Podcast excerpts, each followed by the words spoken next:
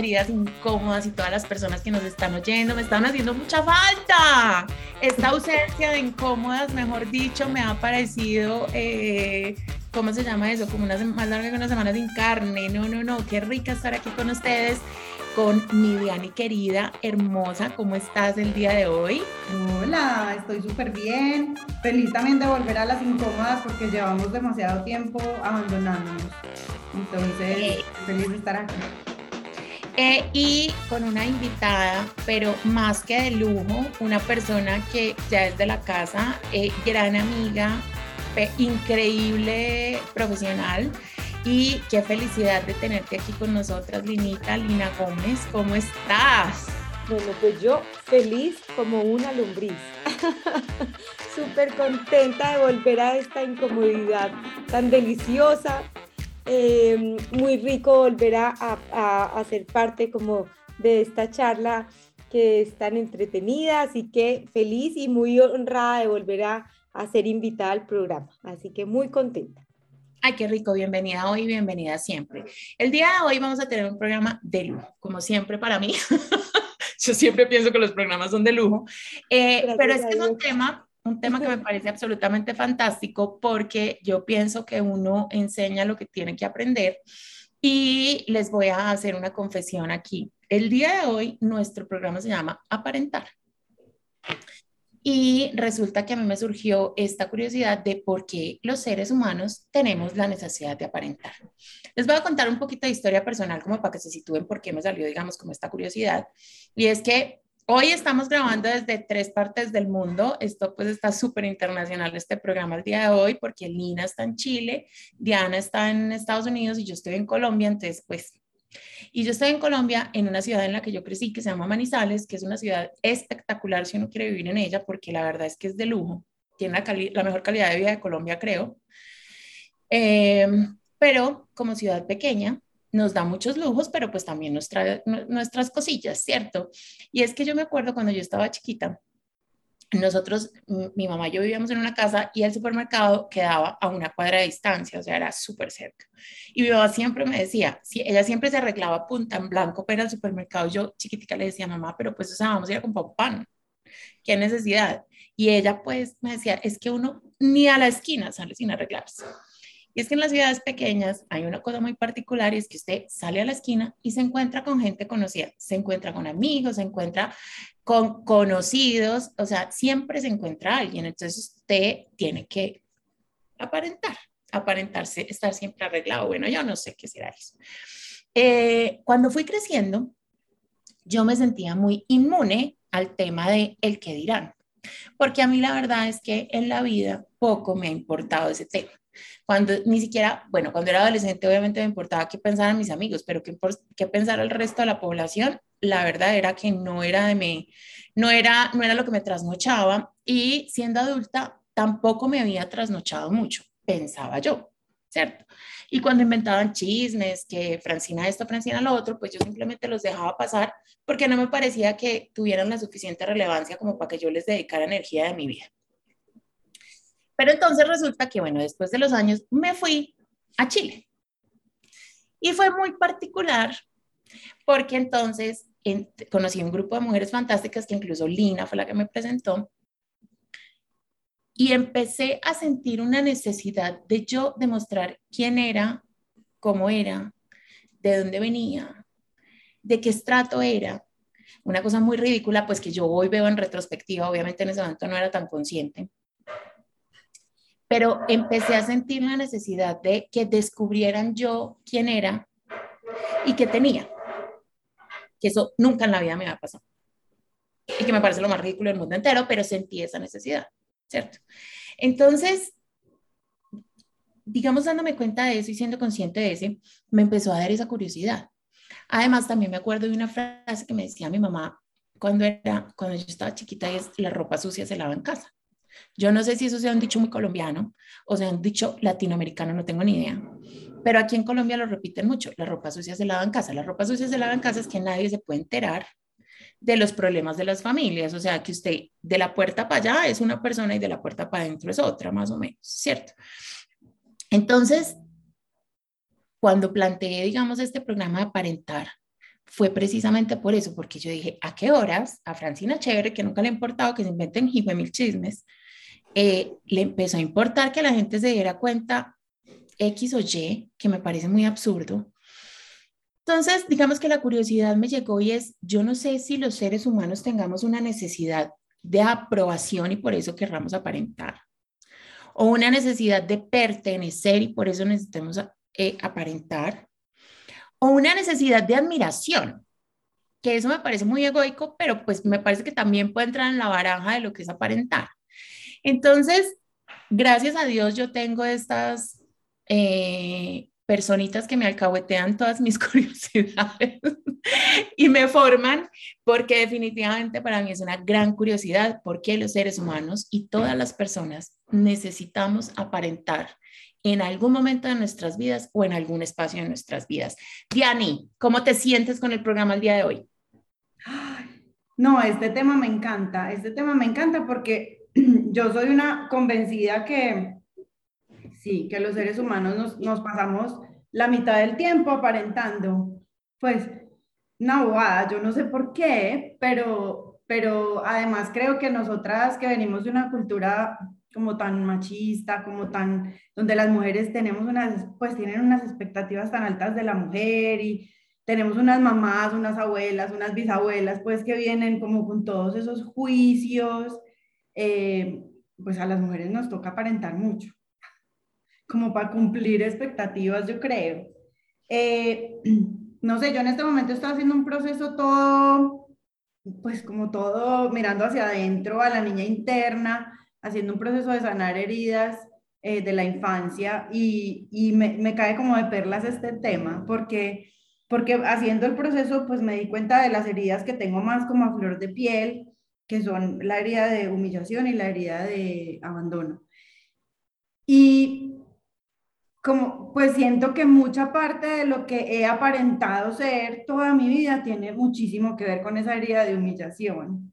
Entonces yo quería preguntarle a Linilla eh, si esas heridas de infancia tienen que ver con esas apariencias que uno muestra al mundo, no sé si como para, para uno negarse su propia herida de infancia o si tiene más que ver con las expectativas sociales que, que tienen, digamos, en nuestra cultura eh, hacia las mujeres o, o, como a nuestra, nuestro círculo social.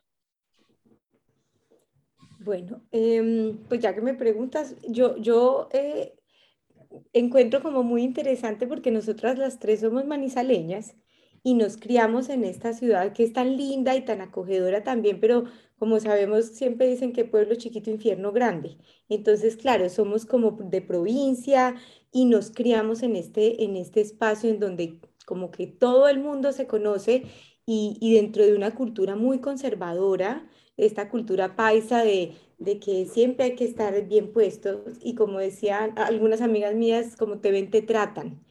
Eh, y hay esta creencia muy arraigada de que como te ven, te tratan.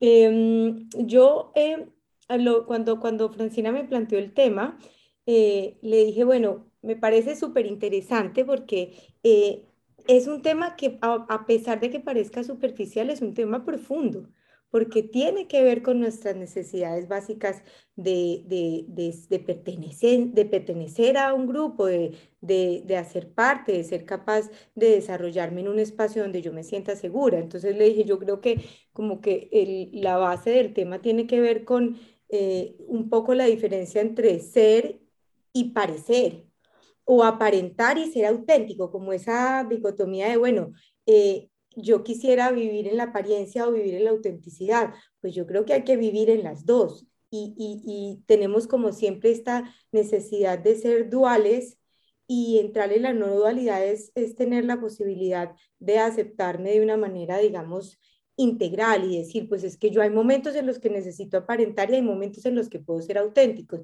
y voy como eh, en un camino virtuoso de ir como encontrando el punto medio entre esas polaridades. Eso como en ese sentido de, verse uno y de, y cuando tú decías, Franci, por ejemplo, de qué ridículo es, no, la verdad es que uno tiene que entenderse de una manera, digamos, compasiva y decir, es que yo por qué aparento. Antes de juzgarme, digo, bueno, ¿qué necesidad estoy cubriendo y qué tiene que ver un poco con estas heridas de la infancia? Em, y entonces entrábamos como en este tema de ser y parecer.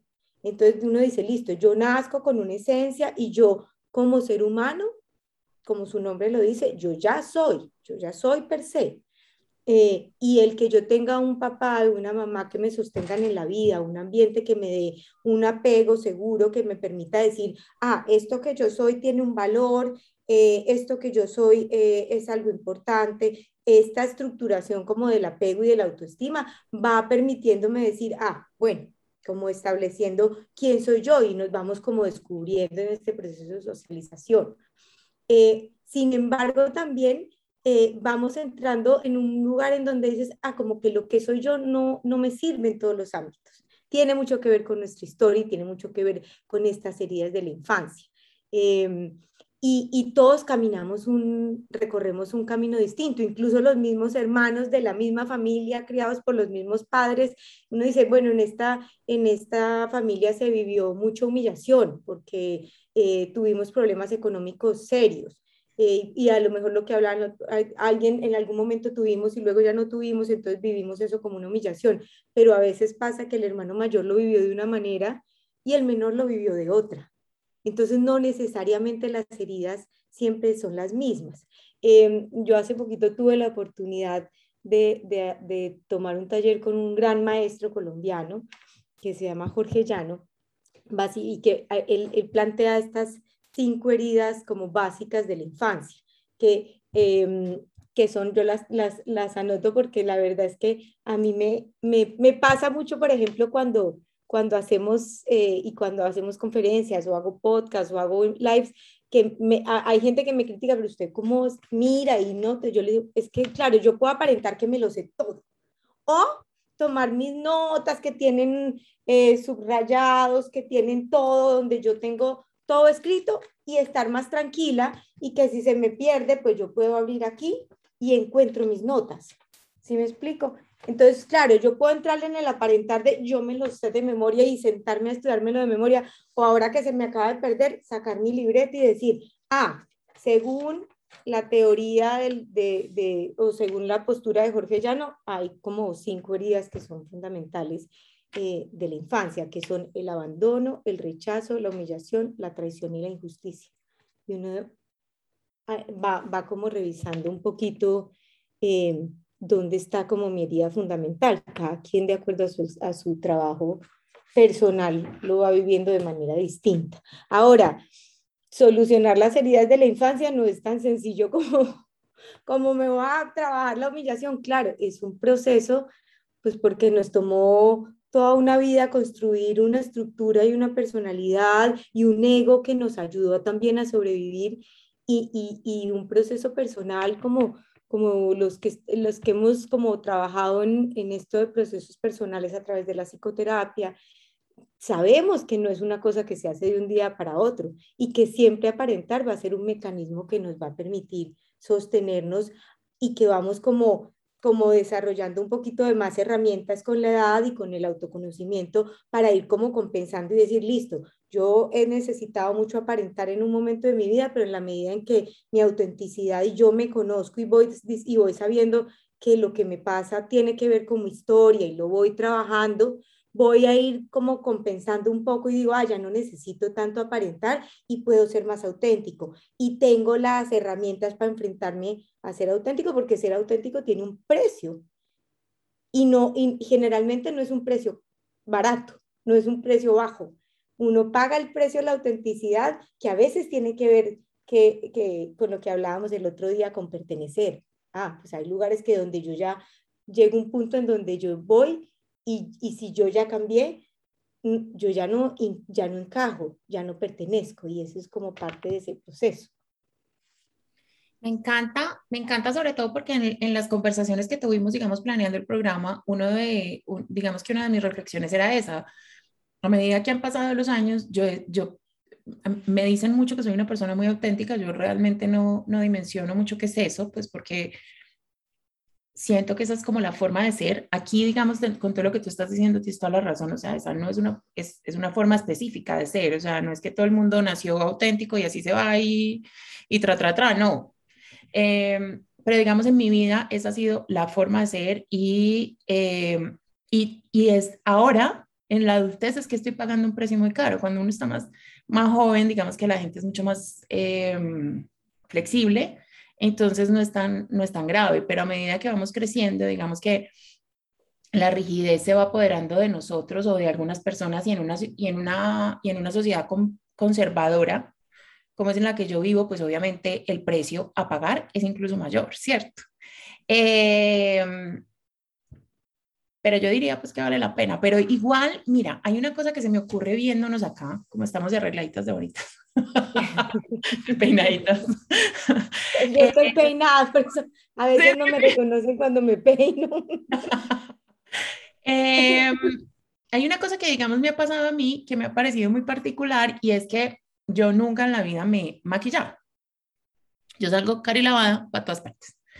Eh, y pues obviamente en muchos momentos de mi vida la gente me dice, oye, por favor, o sea, date una manito, o sea, es que pues es necesario, ¿cierto? Eh, y yo pues intento, incluso en estos días estoy intentando porque el COVID me dio unas manchas en la cara, y, pero pues, o sea, renuncio, me parece dificilísimo. Pero una de las cosas por las que pienso yo que el maquillaje me estorba tanto es precisamente por eso, porque siento que estoy tapándome y no quisiera. Mm. Sé que no es así, sé que no es así, o sea, no, no, vayan a pensar, pues las personas que nos están oyendo que yo estoy criticando el maquillaje, porque no, es más, me parece hermosísimo, me parece que las mujeres se ven divinas, maquilladas, me encantaría tener ese talento y, esa, y ese gusto, no lo poseo, pero bueno, pero entonces yo siento que es una de las máscaras que nos ponemos, sí, hablándolo como en simbología, bueno, qué sé yo. Pero yo también pienso que hay muchas máscaras invisibles, ¿cierto?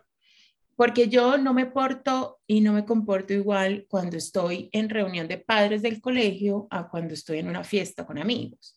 Yo no me porto o me comporto igual cuando estoy en un programa de un podcast o cuando estoy en la sala sentada con mis amigas yo no soy igual cuando estoy sentada en la oficina en el rol de tra, tra, tra, a cuando estoy sentada en la oficina en el rol de otra cosa, ¿cierto? Entonces yo siento que los humanos vamos como cambiando, digamos, de máscaras, eh, como a conveniencia, pensaría yo.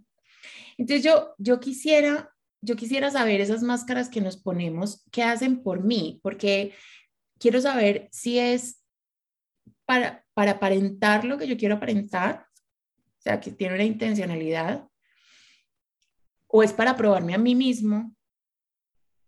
O sea, yo me pongo esta máscara para sentir que lo estoy haciendo bien en tal parte. ¿Cómo funciona eso, Limita?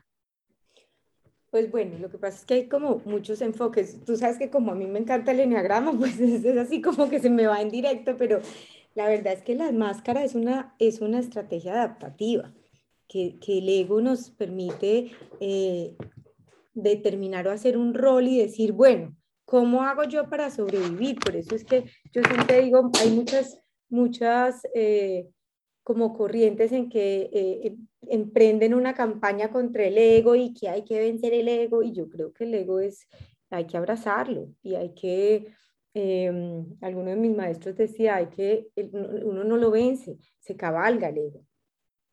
Eh, y se pone a favor y uno dice, venga, parcero, ¿cómo, cómo, cómo vamos fluyendo usted y yo y nos, avanzamos juntos? Eh, y la verdad es que yo creo que cuando, por ejemplo, si uno tiene eh, una, una mamá, como lo decíamos, una mamá que está triste, una mamá que viene de un proceso depresivo, una mamá que tiene una situación de dificultad emocional y yo soy un niño que llego a la vida y tengo estas habilidades de ser un poco simpático y veo que mi mamá eh, cuando me ve, me, yo le, le, hago un chiste sencillo y veo que mi mamá se muere la risa y dice, tú eres la alegría de mi vida, no podría vivir sin ti. Claro que yo me voy a hacer chistoso o claro que yo me voy a hacer simpático porque la mirada de la madre me sostiene en la vida y si yo y el amor de los niños es ciego. Entonces, si yo tengo que convertirme en un ser humano chistoso, pues me voy a convertir en eso para que mi mamá esté tranquila, me sostenga en la vida y mi papá también esté tranquilo viendo a mi mamá, que podemos como eh, seguir adelante y, y, y, ser capaces de vivir tranquilos. Entonces uno dice, ah, ¿cuál es la estrategia que yo desarrollé? Entonces, esas máscaras a veces eh, uno diría, me la voy a quitar. No, no, uno no se puede quitar la máscara de la noche a la mañana porque la máscara ha sido una, una protección que te ha ayudado en la vida y decir, listo. Ahora, creo que el autoconocimiento nos permite como desde adentro ver, ver la máscara y ser capaces de tomar un poco de distancia y decir, ah, esto no soy yo. Pues realmente cuando uno em, entra en esta dinámica de las máscaras, pues es un poco como entender cómo se constituye el ego, ¿cierto? Y, ir viendo que cada quien ante las circunstancias que le tocó vivir, desarrolló una estrategia infantil para sobrevivir a eso. Entonces, bueno, hablábamos, por ejemplo, de, los niños que ven una mamá eh, súper agobiada o súper complicada y entonces dice, mamá, yo por ti, yo, yo hago las cosas que tú no tienes tiempo de hacer. Y yo, y uno ve niños de 10 años mercando, haciéndose cargo de su casa y la mamá dice, gracias a Dios estás tú, ¿qué sería de mí sin ti? Eh, tú eres el que pone orden en esta casa, tú eres mi asistente, incluso mamás, aparte que desde, desde una buena fe, las mamás todos hacemos eh, nuestra gestión y nuestra labor de ser, mamá, de ser padres y madres de, de, una buena fe, pero uno a veces le pone cargas a los chicos tan pesadas que... Eh, no se da cuenta de la, de, la, de la responsabilidad que transfiere cuando le dice al niño, mira, es que tú eres el único ordenado de esta casa y un niño ciegamente dice, ah, sí, y eso es lo que yo voy a hacer. Si mi mamá necesita que yo sea el más ordenado de la casa, seré el más ordenado de la casa. Y, y en la medida en que nosotros vamos entendiendo que ser ordenado eh, se me convierte en una habilidad en la que yo me hago muy competente, eh, y se me va la vida en ordenar, porque entonces ya resulta que como yo soy tan competente y todo el mundo me reconoce que yo soy tan ordenado y que miren esta niña que es tan ordenada, yo sí tengo, pero es que la mía es la más ordenada. Eh, claro, yo me, me, asumo esa, ese rol como niño y se me va la vida ordenándole la vida a los demás, ordenando mi vida. Y cuando yo tengo la posibilidad de entrar en un proceso de autoconocimiento y me doy cuenta de que yo soy más que eso, y tengo la posibilidad de dejar de ordenar, entonces a veces eh, digo, bueno, y si, y si me doy la oportunidad de no andarle ordenando la vida a los demás y metiéndome donde no me han llamado, eh, y voy desarrollando esta autenticidad de, claro, yo soy ordenado porque tengo una estrategia infantil que se me arraigó tanto en la vida que se me convirtió en una competencia y que se me convirtió en la creencia de que eso soy yo. Pero cuando yo voy digo, eh, y trabajo una herida, por ejemplo, de eh, la, la, injusticia de ponerle a un niño una carga que no le correspondía y yo desarrollo y voy avanzando un poco en este proceso de, pues no era justo conmigo que a mí me pusieran esa carga y voy en este proceso de crecimiento eh, desarrollando herramientas para decir, ¿saben qué? Tampoco es justo que yo haga el trabajo de mis hijos, tampoco es justo que, y empiezo a cambiar de conducta, porque en la medida que yo cambio de conducta, voy cambiando, voy, voy estableciendo como, eh, digamos que, eh, relaciones diferentes, también me voy haciendo más auténtico. Entonces, cuando yo descubro que esa estrategia es una estrategia infantil que en la adultez no solamente no me ayuda, sino que me esclaviza, me, me mete en una posición en donde yo eh, no soy libre, pues tengo como posibilidad de, ver la máscara, de identificarla primero que todo y decir, pues eh, esto es lo que yo he sido, pero yo no soy solamente esto, yo puedo conectarme un poco más con mi esencia, trabajar mis, mis heridas eh, y crecer, literalmente crecer, que es como el proceso del crecimiento personal. Mejor dicho, quedamos las dos así, wow. Sí, total, total. Claro, es que cuando uno se lo empiezan a explicar de una manera completamente distinta, obviamente hace muchísimo sentido y por eso les dije que la invitada del día de hoy era de lujo. Ay, qué chistoso. La verdad es que yo te quería contar que a mí me parece muy divertido, porque eh, eh, la, la, el proceso se vive desde la experiencia. en teoría uno puede decir muchas cosas, es muy fácil decirle a la gente, ay, no, no sea tan hipócrita, pues sí, pero es que en la práctica eso no es tan fácil.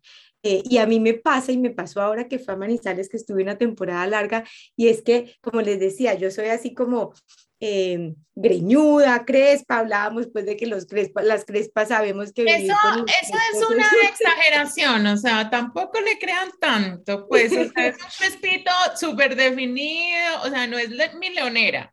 No, no, no. pero eso es, eso es en, en Chile yo soy la más feliz como soy, me siento muy auténtica y en Chile yo tengo 20 años viviendo fuera de Colombia y yo tengo para mí el privilegio de, de, de, de, ser, digamos que, incógnita en todos los lugares en donde he vivido, a mí eso me da una libertad enorme.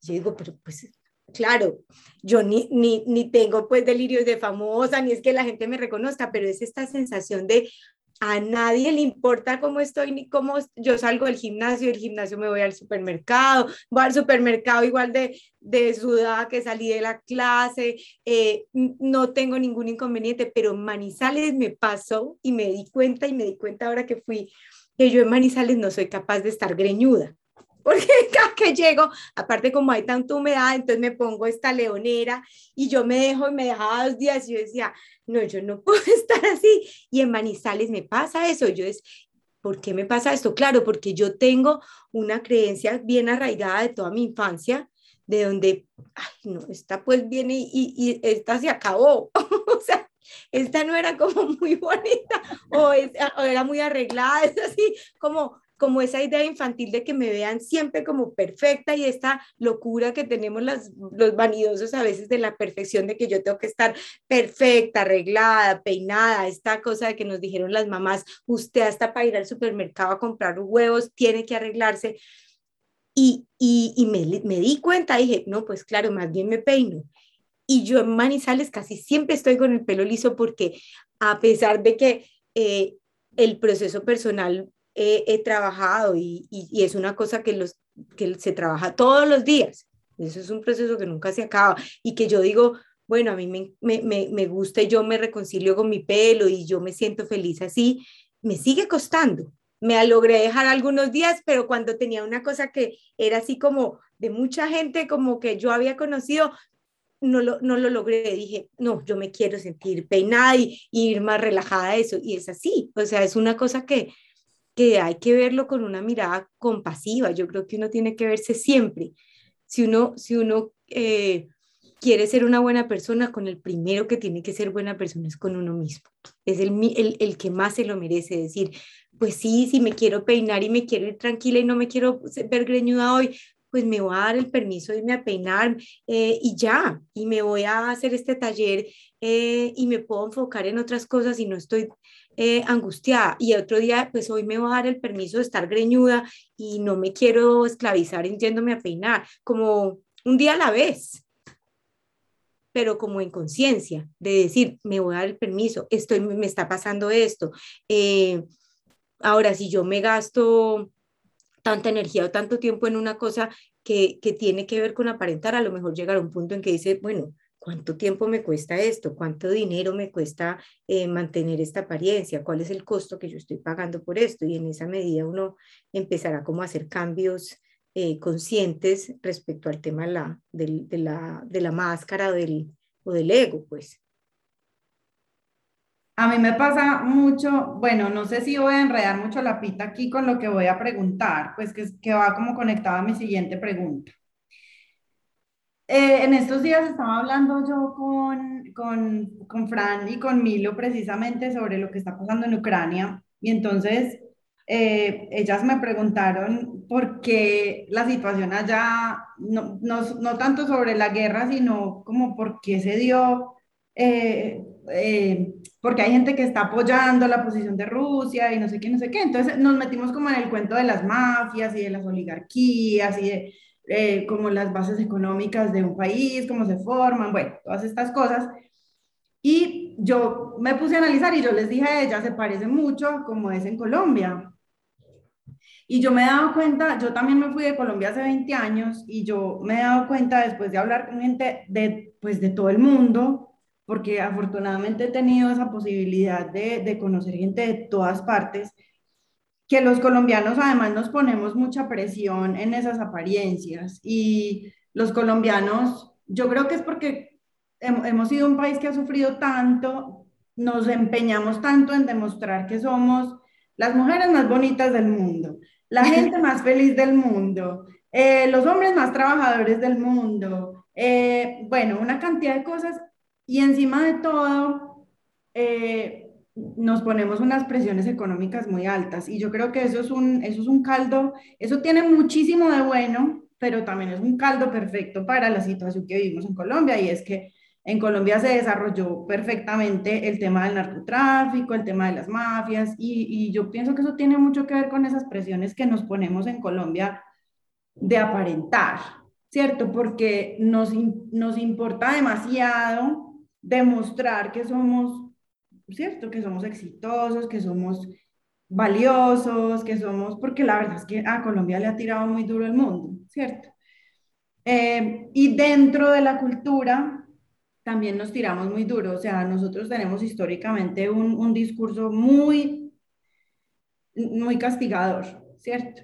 Entonces, eh, a todo esto mi siguiente pregunta, y es, ahorita que fui a Colombia, me di cuenta que hay tanta plata, tanta plata que yo decía, pero Colombia no está tan bien económicamente. O sea, ¿cierto? Entonces uno ya empieza a decir, ah, no empieza como a atar caos, ah, bueno, y, ya después de tener muchas conversaciones con colegas míos, periodistas, investigadores, que me dicen, no, eh, se está lavando demasiada plata en este momento. Desafortunadamente se está lavando, o sea. Y con el, después de la pandemia que hubo tanta crisis económica, pues que todavía hay, mucha gente se puso a lavar plata, ¿cierto? Y pues es muy triste, es muy triste porque cuando éramos chiquitos, digamos que había que demostrar que uno era honrado, que uno era honesto, que la plata se ganaba trabajada y, y, yo ahora me pongo a pensar, pero es que nos pusimos unas expectativas de éxito tan altas y que las personas valiosas eran los más trabajadores, los que más tenían, los que, o sea, la gente, digamos, que más tenía era gente a la que admirábamos porque eran los más trabajadores, los más juiciosos, los que más la habían luchado. Y, yo pienso que, estoy como enredando mucho la pita, pero yo pienso que estas expectativas sociales que tenemos en, en Colombia, que tenemos los colombianos, eh, no sé si es que no sé si es que son las expectativas del éxito o son apariencias. O sea, si no sé si me estoy haciendo entender, no sé, no sé si es que la gente realmente se está sintiendo exitosa porque tiene mucho más o, o si simplemente por aparentar, por no bajarse del nivel de vida que tenía o por conseguir otro nivel de vida para demostrar, porque en el mundo nos están exigiendo pues estas, estas, estos estándares sociales, o si realmente no sabemos qué significa el éxito, pues voy enredada. No, no, a mí me parece claro. Eh, ¿Quieres que, que, que, que te dé, por ejemplo, mi opinión? Yo, eh, cuando hablábamos del tema del éxito, eh, me encontré con una frase de Albert Einstein que me pareció como muy ilustrativa. La tengo aquí, dice, em, en lugar de ser un hombre exitoso, busca ser un hombre valioso. Lo demás llegará naturalmente. Em, y yo creo que la trampa del éxito y, de, y del de la prosperidad y de la abundancia. Yo creo que la prosperidad y la abundancia son una consecuencia de uno, y, creo que todas las cosas que a uno le, pasan buenas en la vida son una consecuencia de uno sentirse realizado y decir, yo hago lo que más me gusta, eh, aprendo a hacer cosas, desarrollo también otras habilidades y de ahí tengo una, una recompensa en la vida que me permite sentirme eh, competente, eh, realizado, em, abundante, generoso. Creo que, que, que, ese es como un camino que a mí me parece que, que, que, es un buen camino. No el único, pero para mí, para mí ha sido, por ejemplo, como un buen camino. Entonces, cuando uno confunde el ser exitoso con ser valioso, pues creo que cae como en esa trampa, porque, porque a mí la verdad es que el discurso del éxito no, no es el que más me guste, porque es que el éxito es el éxito pues económico, claro, por supuesto que es algo a lo que todos aspiramos, pero, pero tiene que ser una consecuencia, no un fin, porque si uno entonces entra en esta carrera del dinero, eh, pues como que eh, cuando uno aprecia esas cosas que tienen, que, no, que, que tienen, digamos, un valor económico, a veces le cuesta valorar las cosas que no lo tienen. Entonces, por ejemplo, dijo, yo le hablábamos el otro día a Francis yo, quien dijo que el, que tiene su campo y tiene una cosecha eh, abundante no es una persona exitosa, aunque en el campo la vida sea tan difícil. Quien dijo que el que vive en una, en una casa en la playa y ese ha sido su sueño, no se siente el ser humano más exitoso del mundo. Entonces, claro, el éxito creo que tiene que ver con la valía, con esta sensación de yo tengo un amor propio, yo tengo, yo per se soy un ser humano valioso y el que me quiera, eh, y vean, y vean mí lo valioso que yo tengo como ser humano, pues me valorará y, y, querrá estar a mi lado. Pero, pero creo que el, discurso del éxito que nos han vendido es un discurso muy esclavizante y muy, pues, aparte, deja tú de lo materialista, como como muy, muy déspota, muy, muy tiránico, porque si tú ves, por ejemplo, uno dice, bueno, el mundo corporativo, claro, el mundo corporativo eh, es una carrera en la que uno entra y, la, y, cuando uno ha trabajado en el mundo corporativo, aprender de las empresas es maravilloso, pero llega un mundo en que uno diría, a veces el mundo corporativo se vuelve en la esclavitud del, del siglo XXI el ejecutivo que no tiene tiempo ni de respirar, que no, es, que no tiene posibilidad de llegar a ver a sus hijos o la persona que trabaja y, no tiene, eh, que produce mucho, pero que no tiene posibilidad de tomarse unas vacaciones en familia, eh, pues paga un precio muy alto por, el, por ser exitoso. Hay una cosa, hay una cosa, esta conversación me ha encantado, sobre todo porque digamos que aparentar es un tema muy banal, pero que tiene unas raíces muy profundas, muy profundas dentro de cada uno de nosotros. Hay una cosa, hay una reflexión que tú haces muy bonita y es empecemos a tratarnos más cálidamente. O sea, si yo tengo necesidad de aparentar X, Y, Z, pues listo, perfecto. O sea, reflexiono del tema, pero también me trato con amor. O sea, sí, listo, tiene, tienes esta necesidad. Vamos a ver qué hacemos con ella, pero pues en este momento la tienes, ¿cierto? Como no una crítica, sino eh, como, como, como trataría un amigo. Yo siempre pienso que uno tiene que tratarse como trata al amigo más querido. Uno, el amigo más querido, cuando llega derrotado y cuando llega a contarle un error, no lo trata mal. O sea, usted lo trata, lo abraza, lo contempla, ah, trata de que no se sienta culpable, le, dice si estuvo un grave error o definitivamente es una tontería. Pues entonces eso, eso me parece muy bonito. Es una reflexión que me encantaría que quedara de este programa para todos y cada uno de los que nos vayan a oír sigo con una curiosidad muy importante y es, mira, en este momento, así como lo hablaban con el tema del dinero y con el tema del éxito, o sea, digamos que las personas eh, quieren ser exitosas, pero exitosas es tener un cargo alto en una organización o tener dinero, mucho dinero para, para comprarse el carro último modelo y, y bueno, y esta sociedad consumista que ya todos conocen. Y también hay otra, hay una necesidad como de aparentar la perfección. Entonces, eh, entonces esta cantidad de cirugías plásticas, de la nariz perfecta, el pómulo perfecto, eh, la cintura más chica, pues, pero además llegan a puntos que ya eso no es humano, ¿cierto?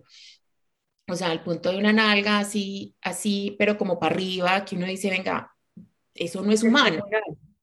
¿Cierto? Eh, unas cinturitas esta nalga combinado con una cintura, pues que no es humana, ¿cierto? Entonces, es como una, una necesidad de que la gente lo mire a uno y diga, es una necesidad como de admiración, que, que, yo, que yo quisiera saber eso de dónde nace, o sea, ¿por qué tienen que decir mis amigos? Además es que a uno le importa que, que los amigos de uno lo digan, o sea, ¿por qué tienen que decir mis amigos que Francina Echeverri es exitosa? o por qué tienen que decir Francina Cherry es bonita, o porque, pues si me entienden, porque todos queremos que digan algo bueno de nosotros con esas apariencias. Y hay una cosa que me, que me impacta mucho a mí, es el tema de tener que demostrar que yo tengo. Eh, yo no sé si recuerdan en el capítulo de, de, Daniel Restrepo que hablamos de la quiebra, hablamos de los pobres vergonzantes, o sea, que dejan de, que dejan de mercar para no vender el carro, para que la gente no se entere que ya no tienen tanto como tenían antes. Entonces, ¿por, ¿de dónde nace esa necesidad del ser humano de ser como superior al del lado? O sea, yo tengo más que tú, yo soy más inteligente que tú, yo tengo mejor trabajo que tú, yo soy más bonita que tú. Pues, yo no sé si todo eso tenga que ver o, o enrollé la pita. No, pues yo creo que todo es como, como el, el, mismo, la, misma crisis que tenemos un poco como de, de, de esta sensación de, de, ser y tener, esa confusión de ser y tener. Eh, y si yo tengo, entonces valgo. Esa es como esta creencia tan, tan, tan arraigada que tenemos de que el que tiene más, ahora, claro, cuando uno tiene, tiene acceso a otras cosas, tiene poder, porque a veces Claro que sí, la, vida con recursos es por mucho más fácil que la vida sin recursos. Eso pues no vamos a, a, decir que no, ni, ni, se puede tapar el sol con un dedo, pero, pero yo creo que tiene eh, también como, eh, a mí me impactó mucho ahora que yo fui a Colombia y se los comparto, y es que este tema, por ejemplo, de, de, que alguien eh, decía, no, es que las mujeres en Colombia son espectaculares. ¿Qué es ser una mujer espectacular? Y a mí me pasó, no, es que ella es espectacular, espectacular, ¿qué quiere decir? Es buenísima, porque las mujeres de Colombia entonces todas somos buenísimas. Yo que soy vanidosa y hago ejercicio y voy y en el gimnasio me dice, es que para uno tener una nalga así se tiene que matar y ni así. Yo llevo un año haciendo sentadillas, no sé qué, y yo llegaba y a mí me pasó, yo, yo, yo fui fui de vacaciones y yo decía, yo soy la más plana de toda esta playa. Yo le decía a Germán, yo soy la más plana de toda esta playa, porque todas eran así, unas nalgas, y yo, yo llevo un maldito año sentadilla. No, hay derecho, güey, madre, yo me voy a operar. yo estaba en una, se los juro, yo llegaba y yo me sentaba, yo de verdad que fue lo que más me impactó, porque yo llevaba dos años sin ir. Eran unas nalgas descomunales. Yo decía, pero ¿en, qué, en la cabeza de qué cirujano es ponerle, está ponerle a una persona como esta, unas niñitas delgaditas, flaquitas, con unas nalgas, así como una bungiña brasilera, que yo decía, pero ¿cómo es posible? Y claro, entonces sí me pasó el primer día que yo me sentía la más insípida de toda la playa. Yo dije, no, ¿qué son estos volúmenes? Y a mí no me gusta el volumen, porque yo soy una persona muy bajita, entonces yo no soy de volumen, pero, pero sí me pasó, dije, bueno, y si no será que más bien uno a vez de hacer tanto ejercicio se va para el cirujano y en dos horas resuelve el tema de un año de trabajo. Y después dije, no, es que eso en realidad eh, es un precio muy alto porque entonces uno ve eh, todo este tema de los implantes y todas las consecuencias y que hoy en día la gente se da cuenta que ponerse implantes es violentarse tremendamente y también decir, pues, eh, y, tan violento es em, ponerse cosas y pretender ser la mujer más espectacular. Entonces, eh, un día me preguntaba yo, ¿qué es ser una mujer espectacular? Ser una mujer espectacular es a lo mejor ser una mujer em, amorosa, o también uno puede ser una mujer espectacular siendo una mujer em, colaboradora, buena amiga, o ser una, una, mujer que dice yo soy una emprendedora y saco un negocio adelante y empleo 20 mujeres más. Eso es una mujer espectacular, pero la verdad es que el, el tema de la, de la imagen en Colombia tanto física. Creo que las mujeres nos damos, o sea, yo ni, no soy yo la única que yo hago dieta para ir a Colombia, o sea, es que yo parto desde mi realidad. Yo hago dieta para llegar a Colombia porque ni riesgos, todas esas locuras que uno dice, ¿Y será que si llego pues con más kilitos me van a decir, no, no entra a Colombia, no, me van a rechazar el pasaporte o me van a decir en mi casa, no, no puede entrar por gorda? Claro que no, es una idea loca de que es que si no me quieren, claro, porque tiene que ver como con mi herida infantil, de que es que si yo no estoy perfecta, no me quieren. Entonces, claro, en la medida en que yo voy trabajando, dice, pues es que yo también, o sea, ser perfecta y ser espectacular es ser lo que yo soy. Y hoy en día tengo otras cosas que a lo mejor son más valiosas que antes, pero no quiere decir que no me pese. Ahora, el, el, tema de la apariencia en Colombia me llamó mucho la atención, Diana, lo que tú dijiste, este tema de esta abundancia que uno dice, pucha, la gente de dónde tiene tanta plata porque esas cirugías, por ejemplo, eso cuestan unas fortunas. La, los bienes raíces en Colombia son extra limitados, entonces uno dice, es que apartamentos hay de, no de, claro, aparte que yo ya me desacostumbré a los miles de millones de cientos, entonces uno dice, ¿cuánto es eso en dólares? Y cuando hacen las, los cambios al dólar, uno dice que vale cuánto, eso era como de millonario.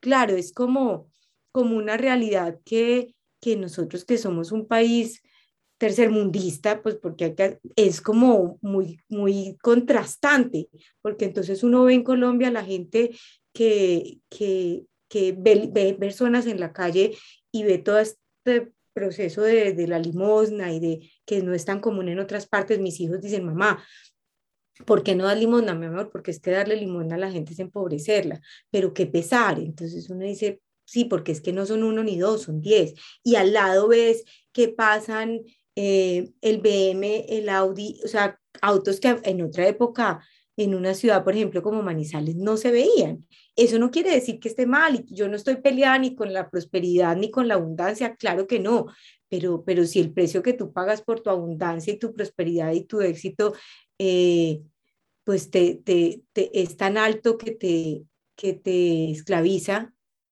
pues habría que uno como eh, poner en balance realmente qué es lo que a uno lo hace más feliz.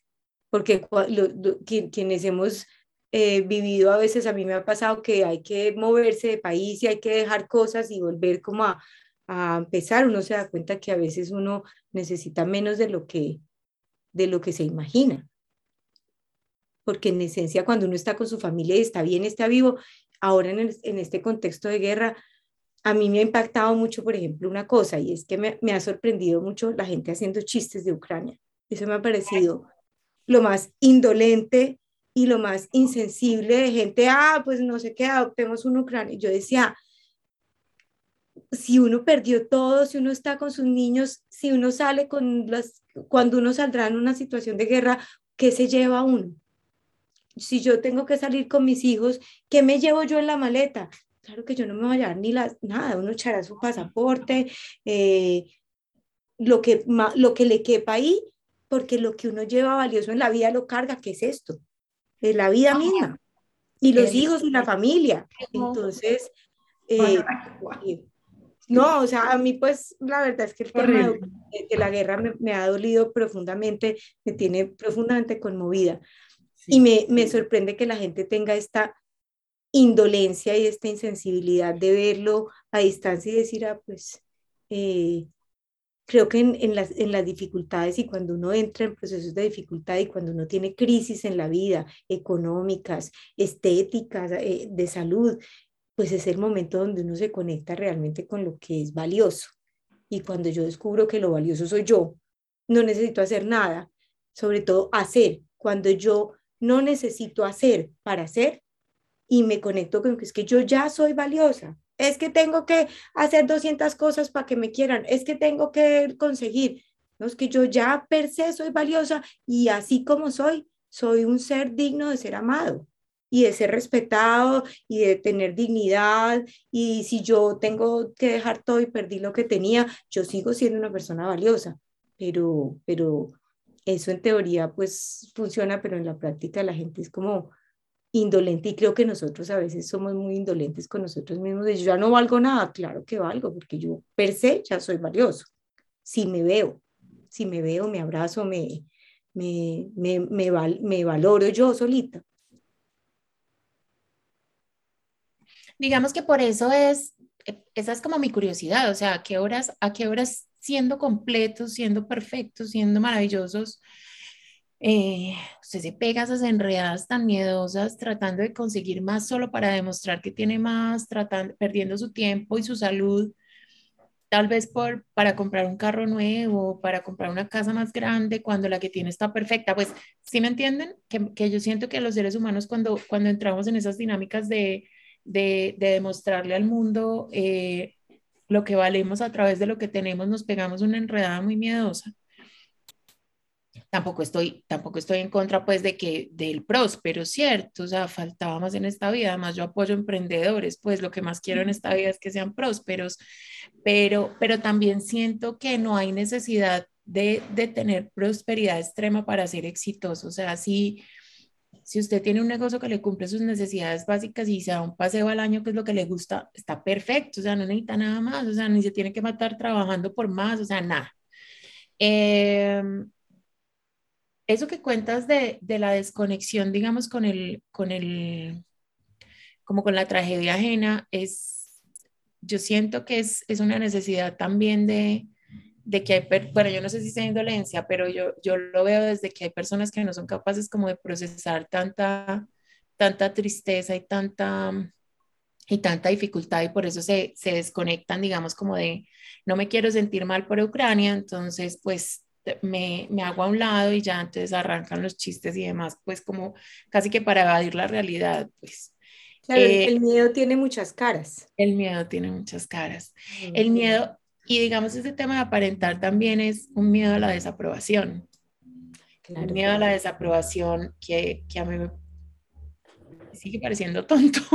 Yo, yo pienso que, no sé, si, no sé si estoy muy equivocada, pero pues es un análisis que yo hago eh, digamos, yo sigo a una, yo sigo a una vieja en, en, en, Instagram y en YouTube que es una vieja que trabaja eh, la, la imagen de las mujeres que son influencers, ¿cierto? Entonces, ella como que desgrana las fotos, los videos y explica, ¿cierto? Esto es completamente falso, esto lo hicieron así, y no es que ella se, se, dedique a atacar a esas mujeres, sino que ella le está diciendo a todas las mujeres que es imposible tener una cintura así de chiquita porque no le cabe el hígado, los riñones, el estómago. ¿cierto? Sí, sí, Eso pensaba yo, a mí sí me cabe. Desde ahí partamos que a usted le toca. Ah, ¿Qué hago con mi hígado? Qué buen, qué buen punto. Eso es decir, no, yo no adelgazo más porque no me caen los, los, oh, los y, órganos. Y ella dice, cuando usted se sienta, y es una, además es una modelo, es una vieja divina, es una modelo. Ella dice, yo he sido fotógrafa, yo sé cómo iluminar, yo sé cómo hacer el ángulo, o sea, ella explica todo, ella dice, es imposible que usted se siente y su abdomen quede completamente plano, porque ¿para dónde se le van los órganos? O sea, la vieja es súper... Necesitamos un nombre para seguirla. La quiero seguir. Les voy a mandar, les voy a mandar el link, es una vieja divina, es una vieja súper chévere. Y, y, digamos que eh, eh, yo la sigo porque yo tengo un tema también tenaz con mi cuerpo. Eso pues ya lo hemos hablado en nuestros capítulos anteriores y, y yo he aprendido a amar mi cuerpo porque, pues porque, porque pasó por un proceso muy duro que me lo ha cambiado completamente y lo aprendí a querer así, como una herramienta, como algo funcional, ¿cierto? Entonces, eh, ahorita que estábamos hablando de las apariencias, yo pienso que este nuevo modelo de información, que es un modelo donde ni el colegio ni la casa son los que nos informan a nosotros los valores, sino un teléfono o un computador que nos está diciendo desde chiquitos. Les voy a decir lo que me pasó con Nicolás en estos días. Me dijo, es que, ay mamá, yo quiero tener mucha plata cuando sea grande. Y yo le dije, sí, ¿y para qué quieres tener mucha plata? Y me dijo, para poder comprar Gucci. Y yo le dije, ¿y qué es Gucci? Y me dijo, pues tú sabes, esa ropa que uno se pone, y yo le dije, no, mi amor, eso no es Gucci, Gucci es una marca, es una marca de cosas. Y él me decía, ¿cómo así? Y yo le decía, es una marca que te están vendiendo por algún lado. No sé, no sé dónde la estás viendo, porque además yo soy súper pendiente de lo que él ve, de lo que él oye, de lo que... Seguramente algún compañerito o alguna compañerita dijo, ay, no, es que en esto me compré una cartera Gucci o mi mamá se compró unos zapatos Gucci. ¿Quién sabe dónde habrá oído? Porque Michael y yo somos más hippies que hasta ahí. Entonces, no nos vamos a comprar nada Gucci nunca, pero pues no es porque yo odie Gucci ni porque yo esté en contra de que la gente se compre cosas Gucci. A mí me parece buenísimo que la gente se compre lo que quiere, pero eh, Nicolás tiene nueve años. O sea, Nicolás no tiene por qué saber qué es Gucci y nosotros no somos multimillonarios, pues. Entonces, eh, desde muy chiquito le están poniendo a uno ya unas expectativas de vida que no tienen nada que ver con, el, con lo que tú decías ahorita del éxito. La prosperidad no tiene que ver con la riqueza, o sea, uno puede ser próspero viviendo humildemente y y digamos que si yo soy un filósofo y a mí me pagan por dar clases de filosofía en un colegio, pues yo no voy a ser millonario, pero seguramente yo voy a ser súper feliz y voy a ser próspero porque me alcanza para pagar mis necesidades básicas y para irme de vacaciones, ¿cierto? Entonces, pienso que los valores de estos valores nuevos de éxito y de prosperidad están obligando a la gente no solo a aparentar, sino hace, a hacer lo que sea por conseguirlo. Entonces, cuando ahora yo les decía que estaban, en Colombia están lavando mucha plata y, y es muy triste saber que es en la ciudad de nosotras donde a nosotros nos educaron con esa, como con esa tara de nosotros somos arrieros y nos conseguimos todo trabajando y aquí no entra la mafia por, por nada del mundo, porque cuando éramos chiquitos era esta ciudad, no llega un mafioso por nada. Y hoy en día ya no, pues estos pelados están millonarios, eh, pues son unos muchachos que a duras, pues uno ve gente que ni ha ido a la universidad y está súper millonaria, entonces uno dice, qué triste que, pues qué bueno que quieran ser ricos, por si eso es lo que a ellos les importa, pero qué triste que lo tengan que hacer cometiendo crímenes o haciendo cosas ilegales, porque entonces ya entramos en un, en un cuento de todo vale para lograr esas apariencias. Y, sí, yo pienso que tiene todo que ver con aparentar, todo que ver, porque estoy segura que estas personas no son felices. Pues. Pero mira que ahí tocas tú un tema y es que como si, yo siento que el aparentar pues, ha sido siempre. Porque, eh, digamos, en el pueblo de donde son mis papás, que se llama Salavina, yo creo que eran todos los pueblos de Colombia, si no estoy mal, eh, como tenían tantos hijos, siempre salía uno con algún problemita eh, cognitivo o de algún otro tipo, ya se lo escondían. No lo dejaban salir a la calle, no lo metían al colegio. O sea, aquí, por ejemplo, hay una institución que se llama CEDER que la crearon por eso, para que los, las personas con algún tipo de problema de aprendizaje pudieran estudiar, porque los escondían, para que nadie dijera que en la... Pero además les decían los bobos, o sea, el bobo de la casa de tal y, era, y esa escondida era aparentar que la familia no tenía ningún hijo que tuviera algún tipo de, de condición. Eh, entonces, yo pienso que han evolucionado, digamos, la apariencia ha evolucionado. A mí con mis hijos también me ha pasado una cosa que me ha parecido muy horrible. Y es que, por ejemplo, uno de mis hijos en YouTube ve los jugadores de fútbol, porque le gusta el fútbol.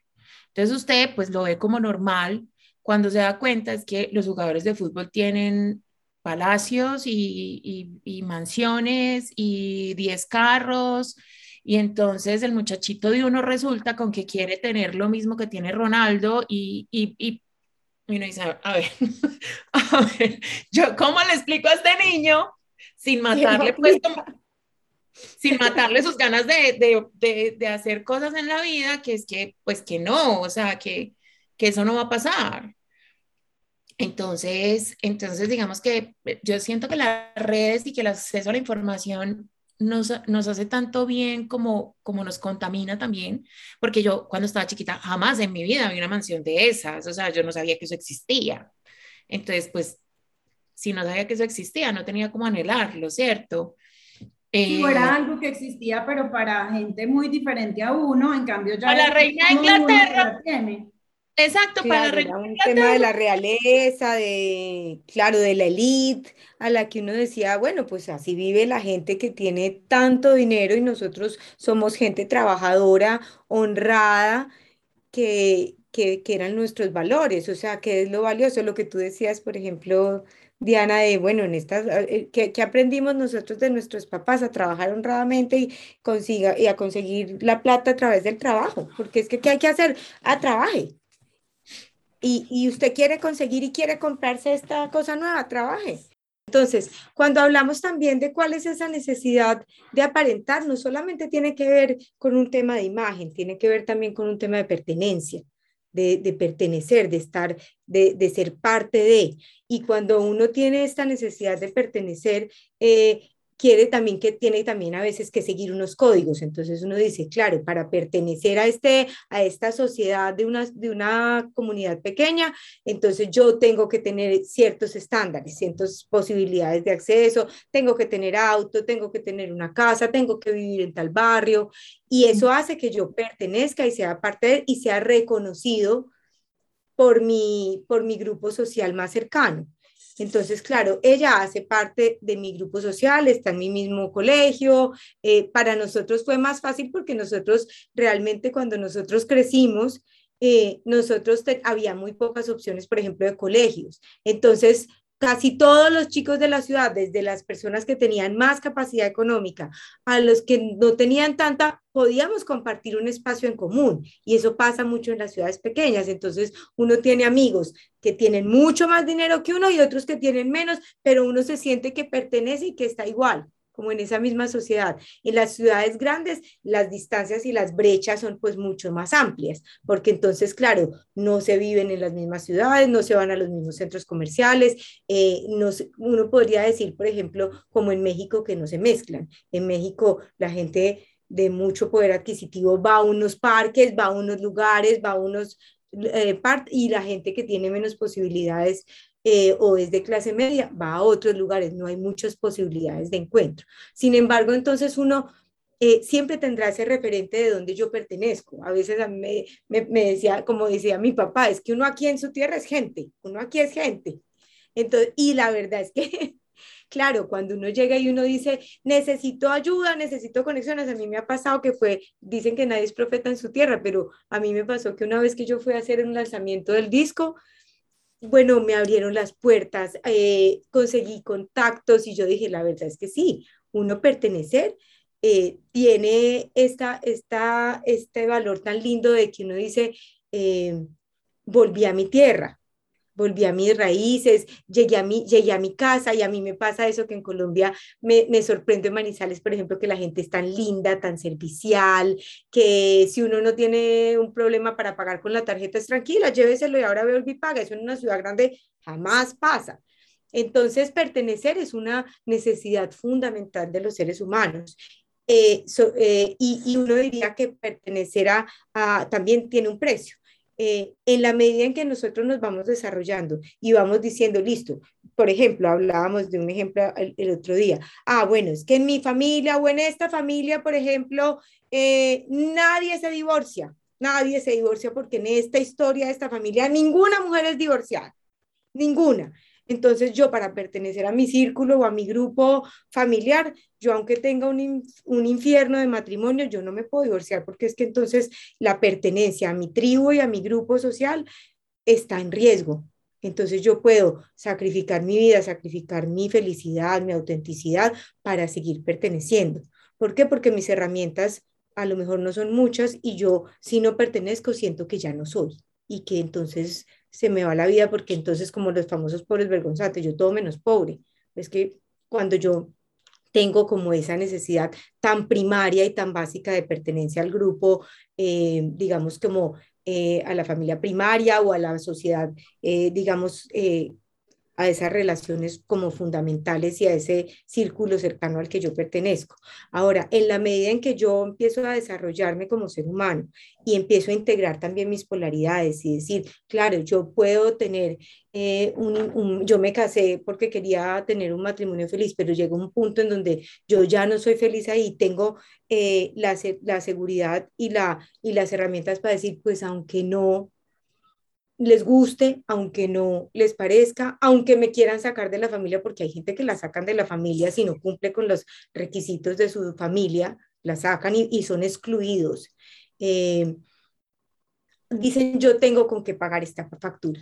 Yo pago la factura y tengo con qué.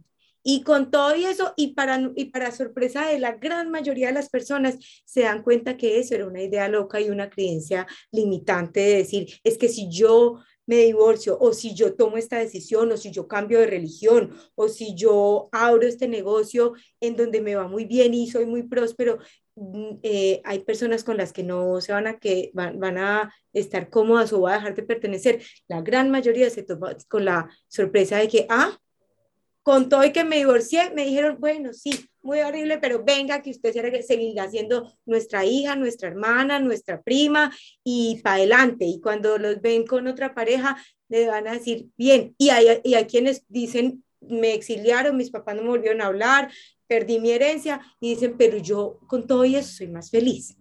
Entonces es un poco entrar en, este, en, en, la, en, la, en las teorías sistémicas de las constelaciones familiares, se habla de mala conciencia y buena conciencia. Buena conciencia es eso que uno hace como desde la inocencia de decir yo para pertenecer, pues yo hago todo lo que necesiten hacer para yo pertenecer. Eh, y entrar en mala conciencia desde este enfoque, es decir, pues con todo lo que implique y si me van a excluir, pues yo pago el precio porque yo hoy en día soy capaz de vivir sin pertenecer a este grupo. Y si yo me quebré, como hablaba, por ejemplo, Daniel Restrepo, que me pareció tan linda y tan interesante, mis amigos, los que realmente son mis amigos, me van a seguir queriendo y me van a apoyar y me van a acompañar a seguir adelante, porque yo no dejo de ser una persona valiosa, aunque ya no pueda pertenecer y cumplir con todos los estándares sociales de eh, tener esta posición, tener este auto, tener y decir, pues yo con todo lo que implica me declaro en quiebra, toco fondo y, con ese impulso de tocar fondo salgo para adelante y vuelvo y a lo mejor mucha gente se topa con que, ¿saben que Volví adelante, volví a ser próspero, pero ya no quiero estar ahí. Ya no quiero volver al club, ya no necesito comprar ese auto, porque cuando uno se da cuenta que con poco también es feliz, pues se da cuenta que la felicidad no necesariamente está ni con todo lo que uno tenga, ni con la pertenencia, porque la pertenencia eh, es muy importante. Los seres humanos somos seres sociales per se, pero, pero esas lealtades eh, que son ciegas, pues a veces también nos limitan. Entonces yo diría que el ser es algo que se trabaja, que se, que se recupera. O sea, uno no, uno dice, no es que yo voy a hacer ahora, voy a, a trabajar en mi ser. Uno ya es. Lo que hay es como que reconocerse y recuperarse y trabajarse como todos los días de la vida. Ah, tengo esta necesidad de aparentar. Si yo tomo un poco de distancia, soy un poco observador de mi realidad, tomo distancia y digo, ah, es que mi necesidad de aparentar hoy viene a esto. Bueno, me quiero, no quiero, pero tomo una decisión desde, desde, una, desde un ser más lúcido, más consciente. Em, y realmente cuando uno eh, toca fondo y asume las consecuencias de las decisiones que toma y, se compromete consigo mismo y, dice, y deja de estar comprometido con el papá, con la mamá, con los primos, con la sociedad y dice, pues me la juego por mí, me la juego por mis necesidades, por mis circunstancias, por, por lo que a mí me está pasando. Eh, la verdad es que el que más gana es uno mismo y uno dice, me la jugué por mí. Y uno tiene a veces tantas expectativas de que la gente se la juegue por uno, pero es que si uno no se la juega por uno, entonces ¿quién pues? Eh, y yo creo que eso tiene una recompensa enorme. Yo creo que el mundo de los valientes siempre es un mundo que tiene grandes recompensas, porque el que es valiente y, y, avanza frente a la vida y dice, si hay que pagar esa factura, pues yo la pago. Siempre va a tener una recompensa y la recompensa es eh, la autoestima, eh, el decir, qué delicia. Es como cuando uno le pasa que uno tiene un pendiente con alguien que no le ha dicho y yo le quisiera decir, uno se arma de valor asume las consecuencias que eso tenga y le dice, mire, hasta aquí llegué con esto. Cuando uno pone un límite o cuando uno toma una decisión en la vida que tiene que ver con, con su esencia, que, que es leal a uno mismo, que uno se ve, se reconoce, se respeta y se da un lugar, eso tiene, eso tiene una ganancia que no tiene precio en la vida de decir, qué delicia, me salí de esta reunión o acabé con esta situación o no voy a volver a ver a esta persona y mm, acabé con esta sociedad y le digo, mire, ¿sabe qué? Ya no voy más en esto o le dice a su pareja o a su familia, miren, con todo y lo que sea, yo no voy a seguir eh, viviendo así porque yo soy otro ser humano y si me quieren así maravilloso y si no me quieren, yo tengo con qué pagar esa factura. Entonces yo creo que lo que hay es que invertir en, en, en recursos, personales. Hay, hay eh, hay un mexicano, Odín, Odín Dupeiro, Dupeiro, no me acuerdo bien cómo se pronuncia el apellido, que es maravilloso, tiene una obra que si ustedes van a México, tiene como 20 años la obra o 30, que se llama A Vivir. Y él, y él es eh, un artista muy, tiene una obra muy bonita y vale mucho la pena, pero él dice en la vida hay tres inversiones, huevo, leche y terapia. Eso es canasta básica, huevos, leche y terapia. Si usted quiere hacer algo por usted en la vida, dése un espacio, sea un proceso de autoconocimiento, sea un proceso de coaching, sea una asesoría de, de, emprendimiento, sea un curso de autoconocimiento, un taller, lo que usted, pero dedique ese tiempo a usted. Eso es la inversión más grande, dedicarse tiempo para uno y decir, es un momento que me quiero ir a un retiro, me quiero tomar un tiempo para mí, esa a mí me parece que económicamente, en, la, en, en, todos los sentidos, económica, emocional, espiritualmente, dedicarse tiempo para uno, pero de verdad.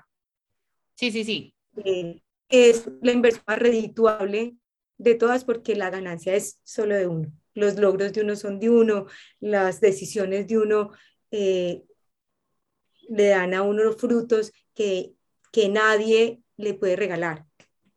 Así que creo que... Además, yo pienso que aparentar también eh, genera muchas enfermedades mentales, o sea, la ansiedad de estar todo el tiempo pretendiendo ser, y, yo pienso que, pues eso, sí, eso genera depresión, ansiedad, y, y, es una cosa que nunca se acaba, porque tú empiezas a aparentar y no terminas nunca. Es como las cirugías plásticas, pues que además la respeto mucho, ¿cierto? Eh, respeto mucho a las personas que se quieran cambiar lo que se quieran cambiar, cada quien. Pero, pero es un tema de nunca acabar, depende de por qué lo estás haciendo, ¿cierto? Si tú, a ti nunca te gustó tu nariz y te la quieres cambiar, pues listo. Pero si el tema es la nariz, hoy, mañana los labios, pasado mañana la cola, eh, es un tema que nunca se va a acabar y es un tema que tienes en tu, en tu mente, pues es una enfermedad mental, ¿cierto?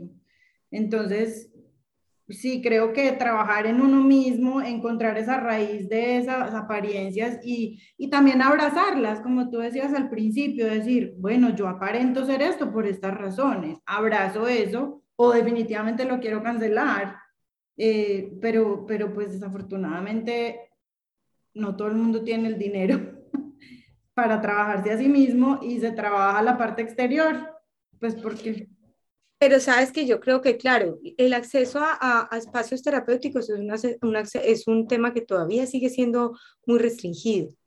Ahora, hoy en día las EPS hacen acompañamiento terapéutico.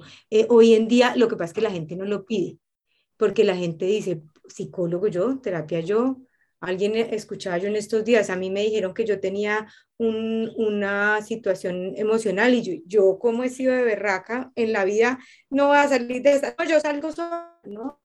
Parte que me parece a mí súper importante, que, que Diani dijo, pucha, es que para, para eso se necesita, para ir a terapia se necesita plata. Esa es una creencia errada. Uno no necesita plata para trabajarse. Porque la gente dice, no, yo no terapia, yo con qué voy a ir al psicólogo. No, ni riesgos. Muchas veces que trabajarse es, cómprese un libro y léaselo. Trabaja, em, baje un podcast de, baje un podcast de meditación, eh, salga a correr. Correr es una estrategia maravillosa de meditación en movimiento.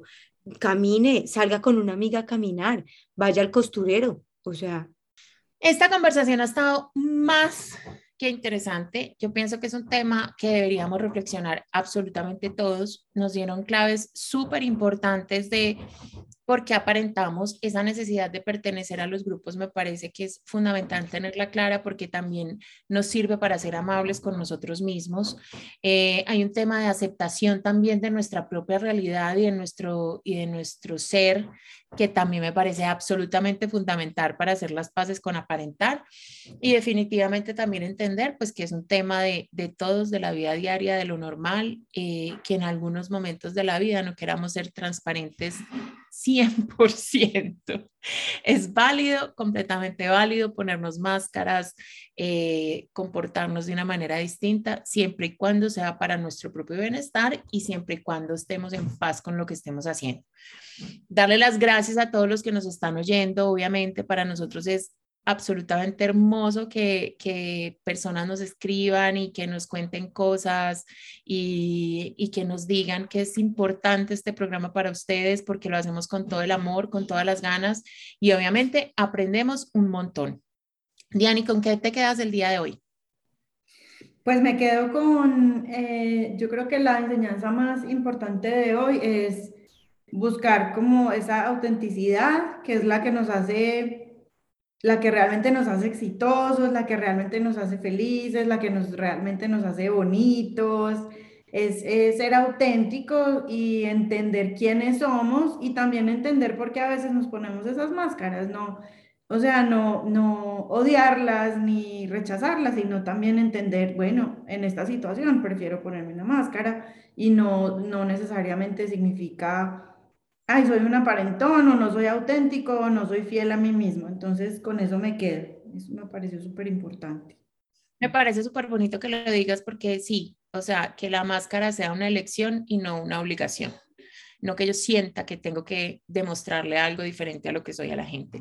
Linita, invitada de lujo, espectacular tu reflexión, mil y mil gracias por estar aquí con nosotros, definitivo, ella ha sudado y ha resudado porque le ha tocado pasarse por toda la casa, el, el internet nos ha jugado todas las todo lo que hay para jugarle a alguien.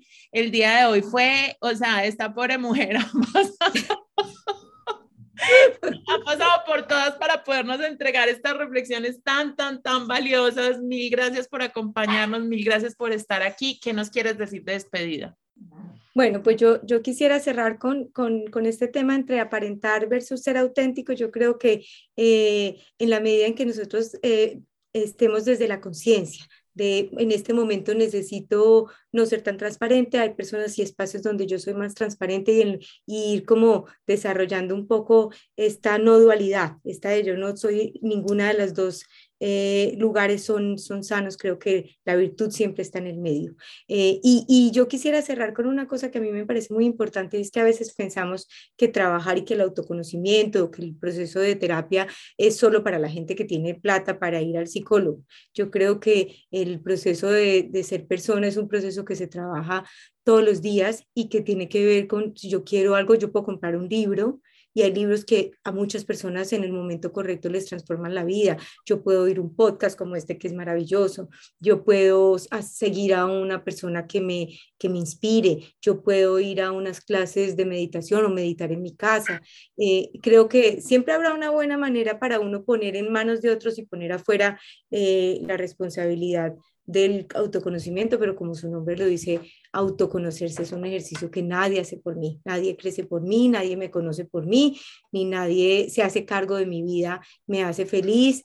Eh, entonces yo creo que desde la responsabilidad, desde la conciencia y desde eh, encontrarse uno consigo mismo, aceptarse, abrazarse, ser compasivo, irse como eh, empujando todos los días un poquito más es un, eh, se, puede ir alimentando la autenticidad. Así que yo feliz, sí, he sudado la gota amarga, no, amarga no, he sudado todas las gotas porque yo estoy en pleno verano, me he trasteado por toda la casa y la verdad es que a veces cuando las cosas son tan, tan accidentadas, eh, uno se pregunta, bueno, ¿qué, ¿de qué se trata? Y creo que siempre es un tema de movimiento. Eh, siempre cuando hay como temas que, que, que implican movimiento, yo creo que eh, a veces el universo nos, nos juega, eh, nos, nos confunde y nos dice las cosas no se pueden y las cosas no se dan. Para mí hoy es un, un, día muy importante porque hoy, por ejemplo, logré un resultado que tenías años, meses esperando y hay que confiar, confiar. Yo creo que en la vida hay que, eh, como dice un mantra muy sabio de uno de mis maestros, confiar, soltar, abrir el corazón y, y ir a la vida con, con autenticidad, con el corazón abierto, porque el camino del corazón siempre será un camino certero. Ay, qué bonito, qué bonito, qué bonito eso. Y, y mira que ahora que dices, no soy capaz de irme sin, sin dejarles eh, eh, esta señal a ti se te acaba en la internet de todas las formas posibles, pero imagínense que yo cambié de set, he cambiado dos veces de set porque hemos tenido un programa muy accidentado y en el de allá me llegaba un rayo de sol exactamente donde está el rayo de esta, de esta lámpara. Entonces me pareció muy chistoso que en la otra parte estaba iluminada exactamente igual. En la misma manera. Tengo el, el rayito, entonces, bueno, que cada, que cada cual interprete como quiera. Creo que la, luz nos acompaña siempre, de alguna manera. Muchas, muchas gracias. Gracias por estar aquí con nosotras. Gracias por oírnos. Gracias por incomodarse como siempre. Y nos vemos en un nuevo capítulo de Las Incómodas. Besos.